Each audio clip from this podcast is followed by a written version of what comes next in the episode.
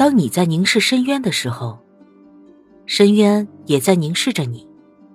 第二集，无辜的一家三口，最小的只有三岁。杀掉熊起义当晚，法子英和劳荣枝来到了熊起义的家中，用搜出来的钥匙打开房门。熊起义的妻子和孩子都在家里，母子二人很快就被法子英控制住。出于谨慎。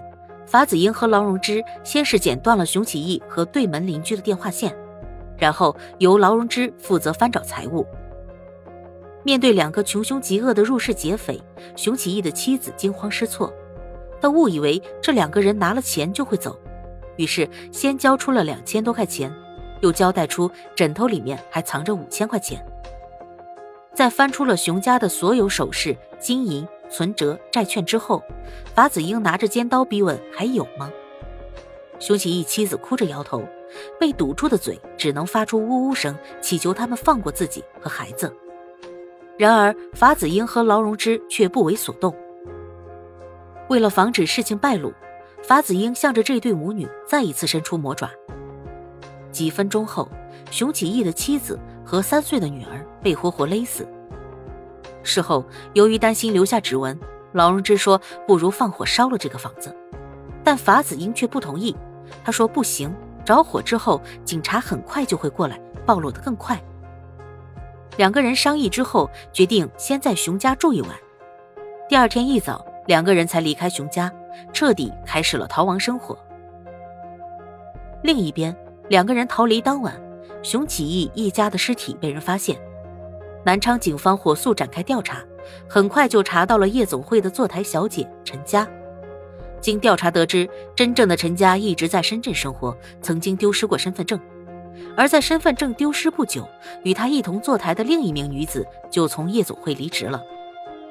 警方在这名离职女子租住的房屋内发现了酒浆的罐头，还从邻里处得知她操着江西口音。几经比对，警方确认这名女子。就是劳荣枝。随后，警方又根据开房记录，确定了同行的男子就是法子英。一九九六年八月十八日，南昌公安公布了附有照片的通缉令，正式通缉法子英和劳荣枝。为了躲避通缉，劳荣枝和法子英曾辗转多地，先后到过温州、台州、南京、广州、澳门、北京、合肥、杭州等地。在这期间，二人还短暂的回到过老家九江，将获得的赃物藏在了法子英姐姐和母亲的住处。可能是因为回到了家乡，见到家人，法子英心中突然生出了一些愧疚。这份心情，他不敢与任何人说，只能对劳荣枝讲。法子英说：“我有点后悔。后悔什么？后悔杀人呐！三岁的小孩子。”真是作孽。然而，对于这一份愧悔，劳荣枝给出的回答竟然是一连串的嘲讽。我看你是怕了吧，一点男子气概都没有。一九九七年十月，劳荣枝与法子英逃亡到了温州。由于二人已经被警方通缉，为了不暴露身份，二人分别住在两个招待所中。劳荣枝重操旧业。到当地的某 KTV 坐台，这一回他盯上的不是哪位客人，而是身为同事的另一位坐台女梁小春。梁小春在当地有一处房子，劳荣枝与法子英以租房为由来到他的住处。梁小春做梦也没想到，租个房子会把命搭进去。关上房门后，法子英立即掏出尖刀胁迫他，并用鞋子、电线捆住，逼他交出钱来。他们在房子中搜出存折、现金，法子英嫌少，就逼他再叫个有钱人来。为了保命，梁小春只好打电话给她的闺蜜刘素清。等刘素清到场，法子英同样用电线捆住她，逼她交出手上的现金和存折。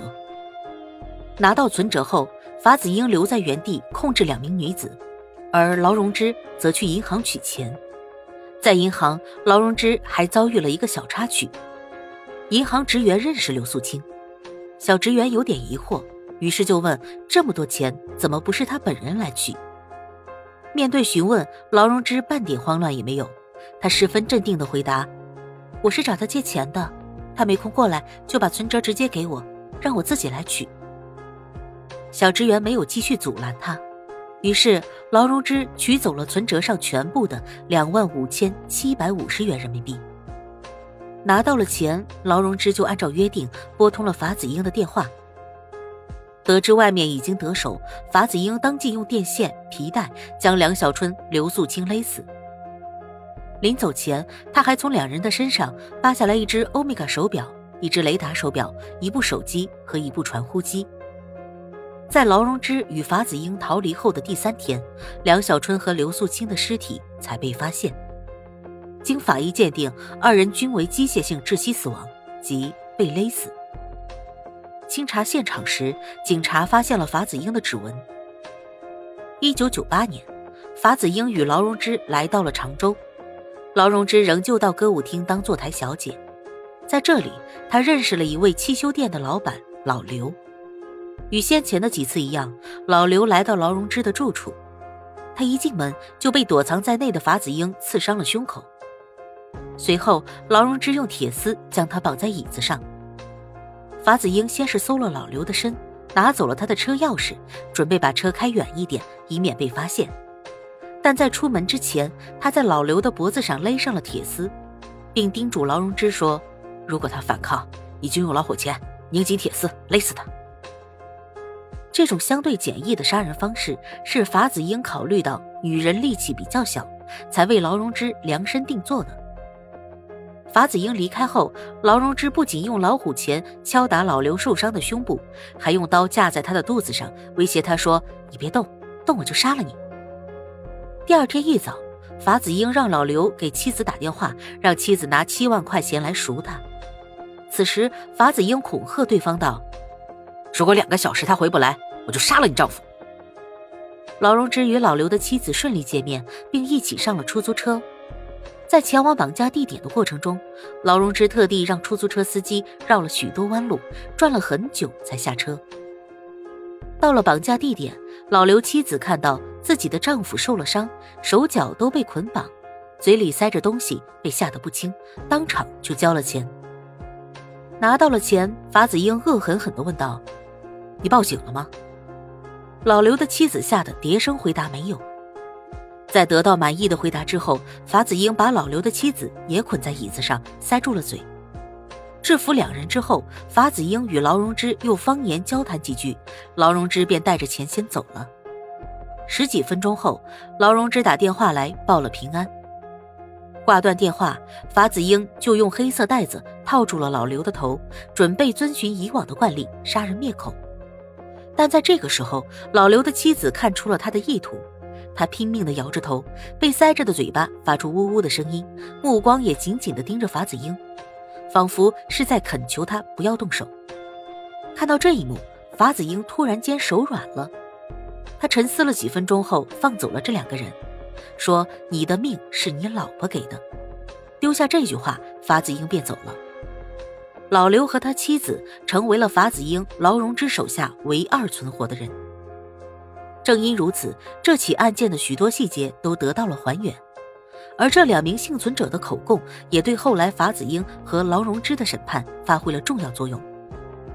成功逃离常州后，劳荣枝和法子英谁也没有再提刚刚做下的案子，这是两个人之间的某种默契。劳荣枝负责拿钱走人，法子英负责善后。至于人是杀了还是放了，劳荣枝不管，也根本不关心。以至于在后来的审讯中，警察问他在常州有两个活下来的人，你知道是谁吗？劳荣枝只是茫然地瞪着双眼，答不出来。那些人活着还是死了，跟他劳荣枝有什么关系呢？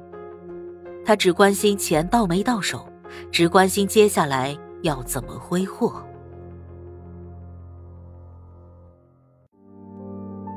本集播讲完毕，感谢您的收听。喜欢本专辑，别忘了点订阅关注。